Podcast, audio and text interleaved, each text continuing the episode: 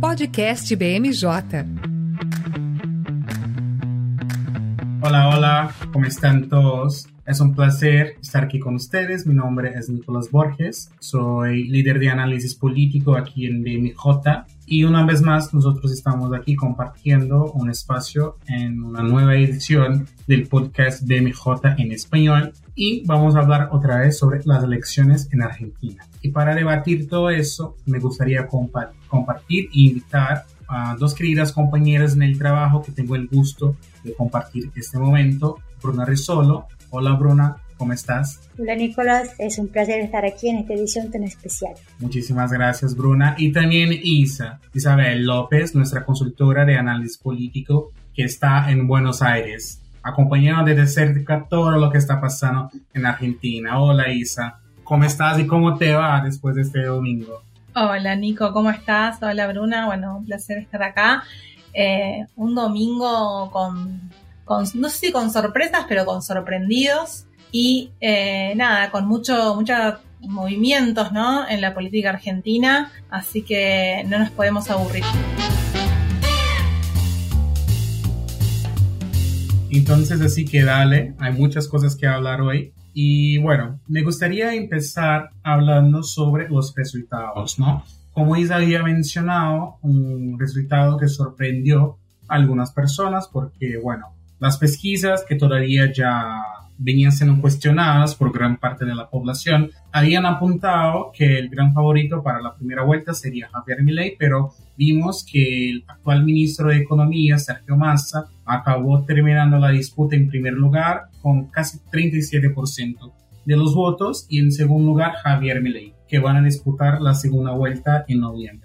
Yo te quería preguntar, Isa, ¿qué pasó? ¿Qué ha provocado este crecimiento en los votos para Massa? Un crecimiento de casi 10% arriba de lo que Massa había ganado en las elecciones primarias. ¿Qué pasó para que ah, nosotros llegáramos a ese resultado? Bueno, por un lado, votó más eh, porcentaje del padrón electoral que en las primarias, votó el 77% y votaron 2.8 millones más de personas. Eh, Sergio Massa afinó su campaña, ¿no? O sea, ocurrieron las instancias y los debates electorales anteriormente y Sergio Massa centró mucho su campaña en la provincia de Buenos Aires, que es el distrito eh, con mayor porcentaje del padrón electoral y donde se concentra históricamente el bastión del peronismo, sobre todo en el conurbano, que es aquella zona no entre el interior de la provincia de Buenos Aires y la ciudad de Buenos Aires. Allí es donde él pudo retener más votos y revertir incluso en el resto de provincias en donde la libertad avanza de Milei había obtenido la victoria. Entonces, si bien no es una elección históricamente brillante para el peronismo en este contexto, ha sido una muy buena elección para el candidato, también favorecido por la fragmentación de la oposición. Sí, algo muy importante, ¿no? Porque incluso lo que nosotros vimos, que la candidata de la actual oposición, de la oposición tradicional, queda en tercer lugar, pero además Juntos por el Cambio también va a perder algunos cupos en el Congreso. Entonces en ese momento parece que el bastión de la oposición se va en dirección a Javier Milei, todavía utilizando ese discurso antiperonismo, pero principalmente el anti-kirchnerismo como una de las personas que ahorita representa más ese discurso, ¿no? Ah, hace poco nosotros también vimos eh, el apoyo que la ex candidata Patricia Burich ha consolidado para Javier Milei en esa segunda vuelta. Pero, ¿qué podemos esperar de ese apoyo, no? Así como el peronismo, yo, yo creo que también la oposición, Juntos por el Cambio, no es un sector unificado, hay muchas propuestas, hay muchos grupos, ¿Tú crees que será suficiente ese apoyo de Patricia Burich para que Milei llegue a la victoria en esa segunda vuelta? ¿O qué puede pasar? Vamos a ver un grupo dividido o qué se puede esperar en todo eso. Sí, mira, es muy interesante lo que decís, porque Massa y Milei se retroalimentaron durante la campaña hasta ahora como enemigos, ¿no? Dejando un poco orbitando en un tercer lugar a Patricia Burrich, que después al final de la campaña tomó un poco más de protagonismo, pero bueno, no alcanzó. Ahora la estrategia de Massa va a seguir polarizar, polarizando con, con Milley, pero contra, tratando de mostrarse él como un político, un político profesional además, que llama a la unidad nacional, que convoca a sectores que no se identifican con, eh, digamos, la radicalización de las propuestas de Milei, como eh, otros sectores del peronismo más conservador, el radicalismo, la izquierda, esto por el lado del oficialismo, que además hay que decir que es todo un éxito de Sergio Massa el ser el candidato más votado en un contexto en donde hay 146. Ya perdí un poco el porcentaje anual eh, de inflación y eh, nada, la cantidad, porcentaje de pobreza que hay, digamos, el deterioro que ha habido en, la economía en el país en los últimos años y bueno, y digamos, con la aceleración desde que él asumió como ministro. Eso por un lado. Eh, por el lado de la oposición, que eh, fragmentada ahora se ve en la necesidad de tener que aliarse. Esto, la consecuencia, digamos, más directa que ya estamos empezando a ver con este acercamiento de Patricia Burrich, Mauricio Macri, que no es sorpresivo, porque Macri ya había adelantado en muchas ocasiones un poco su posición o cómo él veía a Javier Milei como alguien posiblemente aliado en determinados momentos, eh, puede provocar una digamos, una división en la coalición que hasta ahora había sido la principal opositora, dividiendo a lo que son las personas, los, los halcones, ¿no? Los que siguen más a Patricia Burrich, un poco más el núcleo duro del PRO, recordemos que es una coalición de gobierno, y los votantes que apoyaron más a la reta en otro momento, ¿no? Más moderados, o parte de la coalición cívica, el radicalismo que conforma eh, la coalición opositora no se prestan, digamos, han anunciado que van a ser neutrales, otros han anunciado que van a apoyar a masa, digamos, todo un poco extraoficialmente está un poco revuelto el ambiente,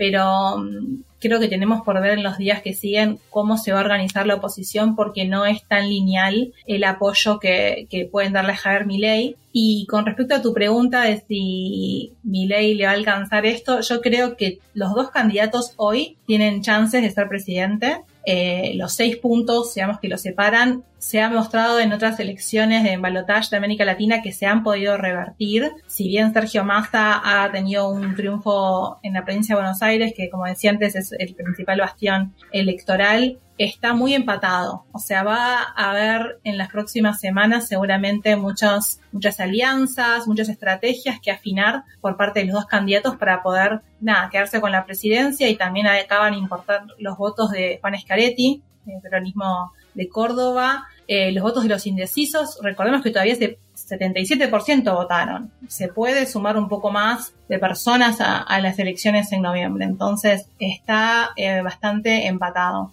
Bueno, quizás nosotros vamos a ver lo mismo que ha pasado acá en Brasil en el último año, donde fue voto por voto, ¿no? Y la diferencia final no haya sido una diferencia tan grande entre los dos candidatos que postularon la presidencia.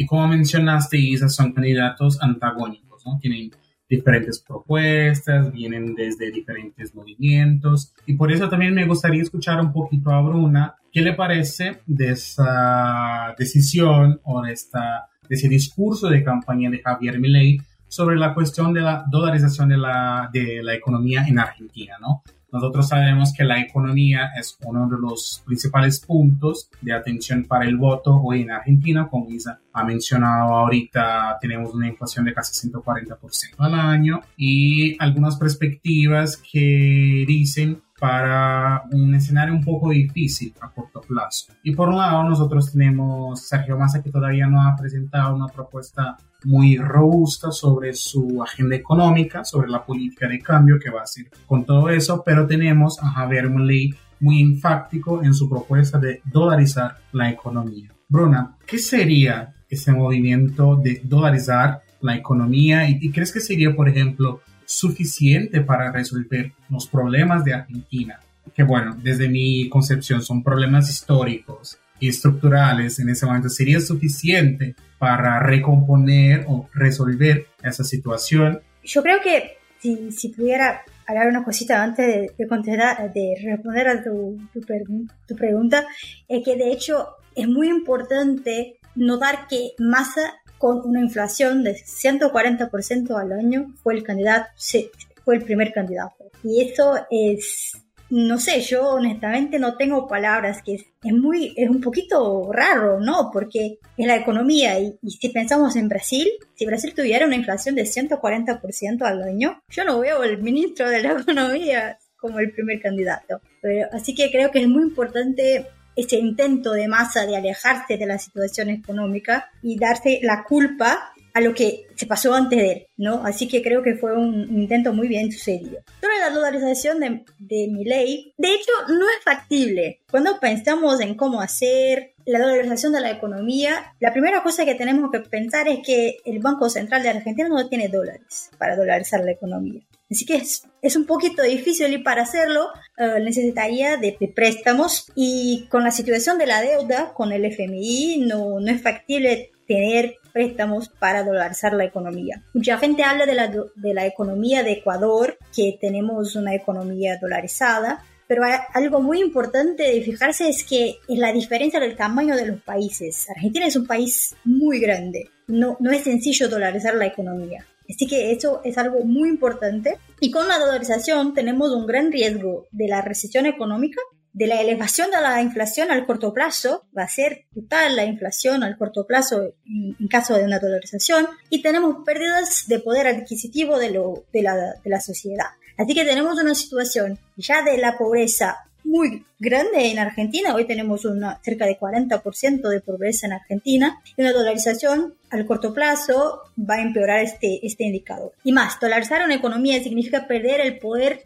sobre su política monetaria. perder el, el, poder de su política monetaria significa perder una herramienta para el control de la inflación, para el incentivo del desarrollo económico. Y esto es muy importante en una, una situación. Vemos ahora mismo que el cambio está fijo, que por el Banco Central, con el peso y más, acabar con el Banco Central empeora la situación. Claro que si dolarizas, eh, el Banco Central pierde sus funciones principales, que es la emisión de moneda. Pero aún así, es importante tener un Banco Central para que tenga las reservas internacionales y puedas controlarlas. Si lo acaba con todo, es una situación muy rara. Así que de, mm, cuando pensamos en en la práctica no es factible. Sí, claro, ¿no? O sea, como muy bien mencionaste, cómo cambiar todo eso sin tener una autoridad monetaria para ¿no? regular todas esas cuestiones. Pero quizás un otro desafío para mi ley en su posible o eventual gobierno sea la cuestión del apoyo en el Congreso, ¿no? Supongo que una propuesta como esa de cambiar todo el sistema, todo el patrón económico de un país va a necesitar de apoyo en el Congreso. Y lo que nosotros vimos ¿verdad, Isa? Porque obviamente sí, la libertad avanza creció, ¿no? Salió, por ejemplo, de, no tenía ningún senador en el Senado y ahora tienen ocho y ahora tiene más de 30 diputados en la Cámara, pero que todavía no es suficiente para llevar a cabo todas esas reformas que mi ley plantea en ese sentido. Y cuando nosotros analizamos esa cuestión de gobernabilidad, ¿quién sale adelante, Isa, desde tu perspectiva? O sea, Sabemos que no se formó ninguna coalición de mayoría, ¿no? Pero entre Javier Milei y Massa, ¿quién tendría las mejores ventajas en ese sentido? Sí, y ahí vemos que cuando un candidato no se aproxima a, una posición de poder, se, se, modera un poco, se van a moderar un poco naturalmente su discurso, porque hay muchas de las cosas que él plantea, como decía Brune, como estás diciendo Nico, que son complejas para aplicar y necesitan del acompañamiento del Congreso, del acompañamiento de la sociedad y de distintos sectores para, para llevar a cabo, ¿no? En el Congreso, eh, el peronismo, si bien eh, no tiene mayoría, sí tiene la, la, posibilidad de negociar con sus aliados y alcanzar eh, para alcanzar los votos necesarios para pasar leyes, ¿no? Además de que ganó en muchas provincias. lo mismo Juntos por el Cambio. Ganó 10 gobernadores, perdió muchos, muchas bancas pero sigue teniendo sus legisladores fuertes, sigue teniendo muchos intendentes, entonces sí o sí necesita mi ley negociar y, tendría que ser un acuerdo como muy lineal, conjuntos por el cambio, que no creo que suceda, porque como decía antes, hay eh, divisiones internas dentro de la coalición opositora de Juntos por el Cambio para poder llevar a cabo eh, muchas de las medidas que plantea y que mismo él ha ido moderando su discurso diciendo que no son para una primera etapa, que primero hay que preparar el país para que esté listo para eso y otra segunda etapa. Eh, pero bueno, ¿no? Eh, los votantes también quieren resultados prontos y más en una situación en la que la economía está pendiendo de un hilo y como una especie de espera a ver qué pasa a partir del próximo mandato y cómo pueden, cómo pueden resolver y desenredar la situación. Otra cuestión también que llama mucho la atención en esos discursos antagónicos es, por ejemplo, la propuesta de ley de revisar, acá, bueno, ha cambiado un poquito su discurso, pero las cuestiones de los incentivos fiscales. Ley ha dicho que revisaría todas esas cuestiones, pero Bruna, ¿qué pasaría, desde tu opinión, en un país que históricamente ha dependido de subsidios en la economía para fomentar el consumo y también fomentar la economía en general? ¿Crees que, por ejemplo, sería factible acabar de una, dos por tres todas esas cuestiones o eso también podría provocar un aumento en la inflación a corto y mediano plazo? Yo creo que no es posible hacerlo de la noche para el día. Va a necesitar de un al medio plazo, a decir. Um, la reducción de gastos públicos es muy bien vista en la economía porque enseña que tenés, porque intentas equilibrar tus recetas con, con los gastos. Y eso va bien porque significa que tenés menos deuda y, y, bueno, tenés un equilibrio fiscal que te atrae los investimientos, ¿no? Y así podés eh, ampliar tu, tu producción industrial, de la agricultura y todo eso. Yo creo que en Argentina hoy todavía tenemos esta... Así que la, agricultura está muy basada en los subsidios que tiene. Eh, eso vemos en la cantidad de cambios que tenemos hoy, el, el cambio todo esto para intentar con que las exportaciones que van a traer dólares para el país mejore la situación del Banco Central. Reducir los gastos públicos no está mal, está bien, pero hay que ver cómo hacerlo, porque otra vez la reducción de los gastos puede impactar la pobreza del país, el poder adquisitivo, que hoy ya no está muy bien. Así que no se puede hacerlo como que hoy voy a quitarlo. Hay que hacer una cosa como que lenta, despacio. Listo. Y Bruna, traiste algo muy importante, ¿no? Sobre esa cuestión de cómo es posible que la persona que esté adelante de las negociaciones y adelante de la agenda económica haya logrado llegar en primer lugar. Entonces, Isa, si por ejemplo tenemos esta perspectiva económica que ha sido la preocupación central de los argentinos en este momento, si Massa no puede, o sea, decir, estoy haciendo una excelente política económica en el país. ¿Qué ha dicho Massa para convencer a la población de que él sí es la mejor opción para Argentina en ese momento? Bueno, eh, por un lado, Massa eh, tiene, eh, digamos, como as bajo la manga todo el tema de el préstamo del Fondo Monetario Internacional, que fue un préstamo tomado por la administración anterior, la administración de Mauricio Macri. Entonces, bueno, ¿no? Como eso, eh, como una especie de compromiso que hay que cumplir y que exige determinadas eh, cuestiones, en lo, o sea, ajustes económicos, determinadas medidas, que bueno, como, como si fuera que no lo hace con gusto, pero es lo que corresponde hacer, y que ese es un peso, ¿no? Con el que tiene que, que cargar por la culpa, ¿no? Este es el discurso, ¿no? De la anterior administración que tomó esta deuda.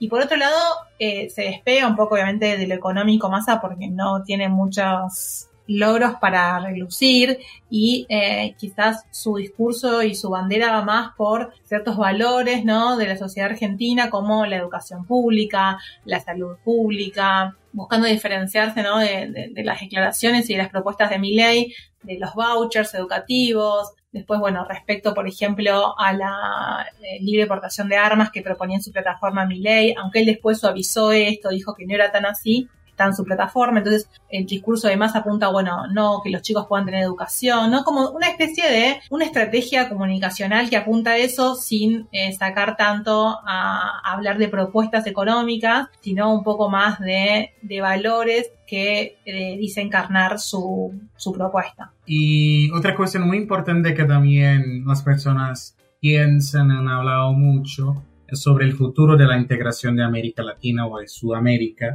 principalmente en esos dos escenarios. Y bueno, he hablado mucho en las últimas semanas con algunos periódicos acá en Brasil sobre la posibilidad de un gobierno ley y las relaciones con el gobierno Lula acá en Brasil. En otra ocasión nosotros también ya hablamos eso, pero Bruna, te quería preguntar, uh, no sé existe el mejor escenario en ese sentido, pero ¿qué podríamos esperar sobre el futuro de la integración de Sudamérica o de América Latina en general cuando nosotros miramos a esas dos perspectivas en Argentina en el corto plazo, ¿no? Un gobierno Massa o un gobierno de Javier Milei. ¿Crees que también habrá como un antagonismo muy grande en cómo ellos van a conducir su política externa? Yo creo que la primera cosa a tener claro es que la integración regional para Lula es uno de los principales objetivos hoy en la política externa. Así que es muy importante y por eso el Brasil eh,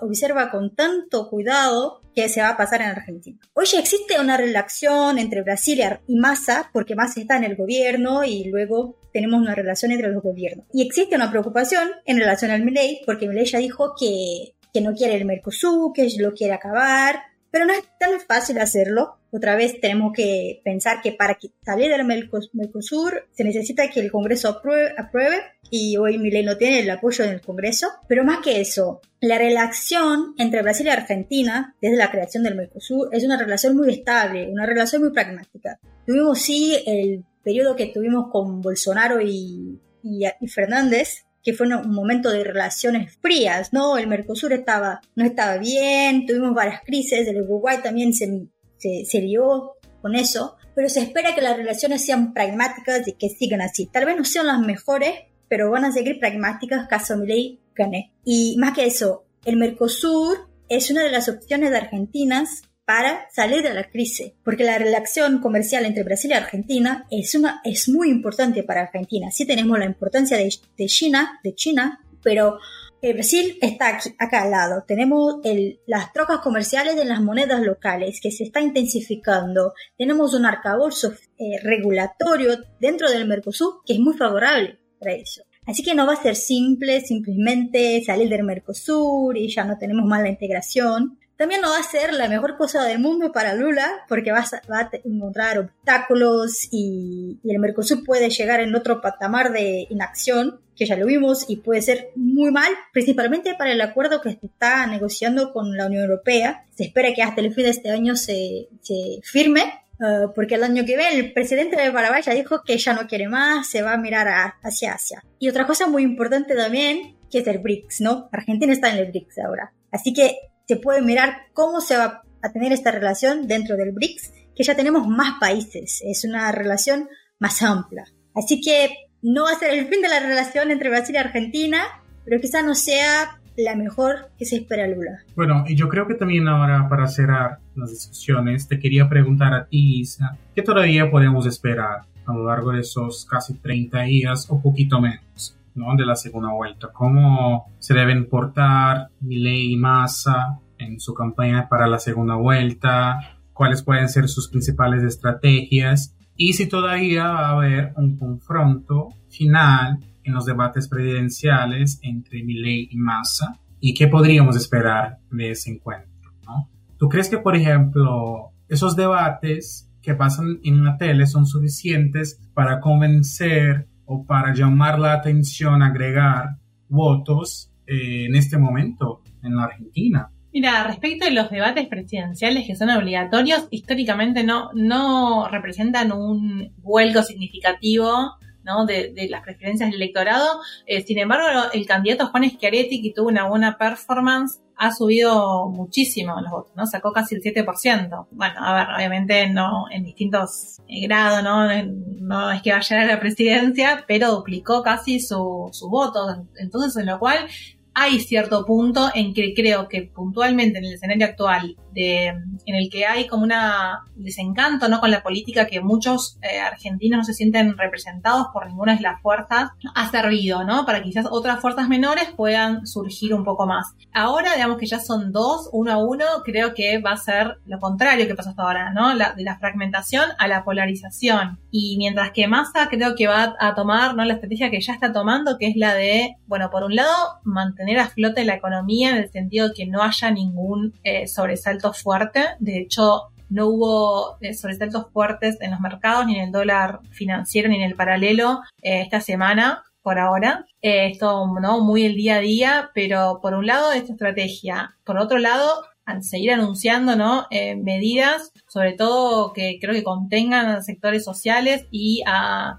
también para la clase media, y seducir a los votantes de Juntos por el Cambio, ¿no? Que digamos, sacó casi el 25% Juntos por el Cambio. Entonces de ahí va a ser bastante definitorio para dónde se muevan los votos para que se defina la presidencia. Entonces, seducir a estas personas que no se sienten identificadas con mi ley, ¿no? Como reforzando este, este discurso de mi ley es lo contrario a la democracia y tejiendo alianzas, ¿no? Se habla también de qué alianza puede tener con los sectores de, de Juntos por el Cambio más moderados. Hoy la reta va a ser un anuncio a la tarde, también se esperan anuncios de la Unión Cívica Radical. Por un lado eso, y el debate del 12 de noviembre también creo que va a ser un, debate muy esperado, ¿no? Cuando es uno a uno, también se pueden explotar otras eh, cuestiones que en el debate con multicandidatos eh, es difícil también que se puedan lucir mucho uno más que otro. Se pierde, a veces se diluye un poco las preguntas en cambio, en el uno a uno eh, puede llegar a ser más interesante. Y por parte de Javier Milei, su estrategia va a tener que ser un poco contra su, su discurso primero, ¿no? Pero de moderarse, porque tiene que también pescar votantes de Juntos por el Cambio, digamos, como que él no, no varió mucho los votos que sacó desde las primarias, el 30% también que sacó ahora, no, no hubo una variación significativa. Entonces tienen que crecer eh, hacer crecer su electorado y creo que se va a apoyar también en el, esta dicotomía, ¿no? Peronismo, anti, peronismo, kirchnerismo, antikirchnerismo, y esa va a ser un poco su bandera, no tanto la de anticasta, ¿no? Anti-establishment político, porque se va a tener que aliar, como estamos viendo, se está aliando con otros dirigentes para poder alcanzar la presidencia, ¿no? Bajo esta premisa de soy la mejor opción antes que el kirchnerismo, ¿no? O yo o kirchnerismo, mientras que más va a ser, ¿no? O yo o no democracia, más ajuste, menos derechos.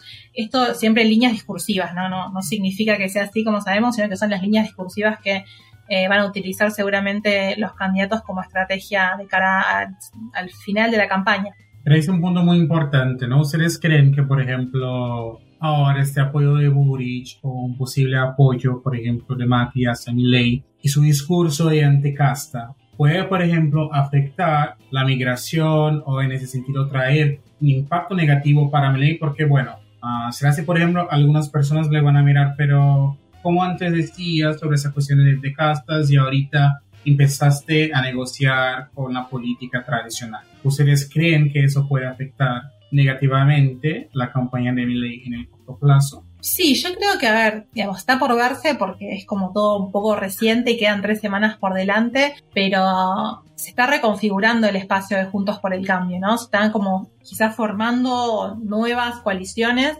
entonces eh, siento que sí puede haber un sector que esté desencantado con, con ley, ¿no? Porque, ¿no? Como decir, bueno, no mantener la bandera original, sino que tratarte de adaptarte a llegar al poder, también es como un poco entrar en el juego de lo que es, obviamente, el juego político, que así es en democracia, pero bueno, que muchas veces Milei ha tenido un discurso muy eh, agresivo contra muchos de los dirigentes con los que hoy se está aliando. Entonces creo que eh, le puede llegar a costar en caso después de asumir un, gobierno lo que es un poco la confianza, ¿no? Su imagen, sumado a esto que hablábamos antes de la gobernabilidad que puede llegar a alcanzar con el apoyo de, otros sectores. Así que bueno, es un poco incipiente para sacar conclusiones, pero seguramente va a haber impactos y va a haber reconfiguraciones en dos principales fuerzas de la oposición. Así que bueno, se vendrá un tercer episodio del podcast. Bueno, yo creo que hay mucho asunto para hablar. Ojalá tengamos otras oportunidades para ¿no? comunicar y hablar un poquito sobre las elecciones. Seguramente muy pronto estaríamos acá hablando sobre los resultados. Y bueno, nada más les quería agradecer a Bruna y a Isa por su participación, por ese debate excelente sobre qué se puede esperar en Argentina a lo largo de los próximos días y también agradecer a nuestros oyentes por nos acompañar hasta acá. Hasta luego, muchísimas gracias.